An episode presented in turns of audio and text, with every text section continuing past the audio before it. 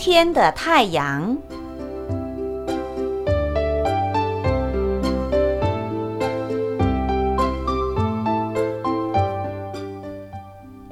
在一个冬天的早晨，很多挂单过夜的居士用过早斋后，就在课堂里围着听师傅说法。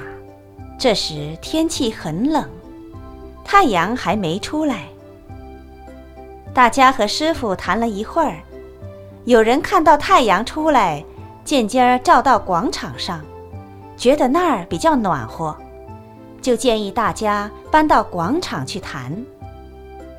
经师傅慈允，大家将椅子搬到广场，坐下来后，师傅说道：“做人要像冬天的太阳，像大家坐在这里是为太阳而做，不是为师傅说法而做。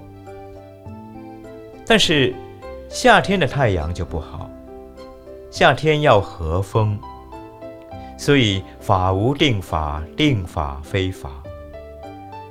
比如，我们不能说水就是好的。倘若大水造成水灾，就不好。其实大自然都是老师，所以了解大自然，处处是真理。苦恼是人所造的，别业是个人造的。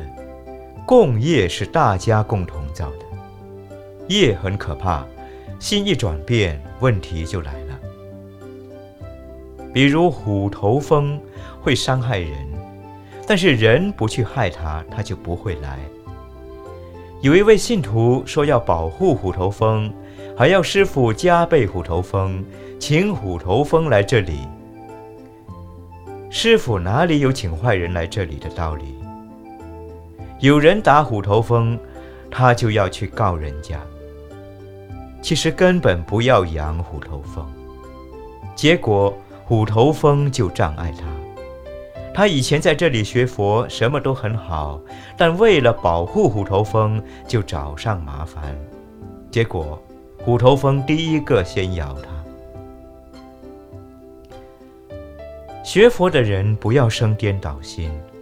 生颠倒心很可怕。难道师傅要渡一群流氓来吗？所以要有智慧。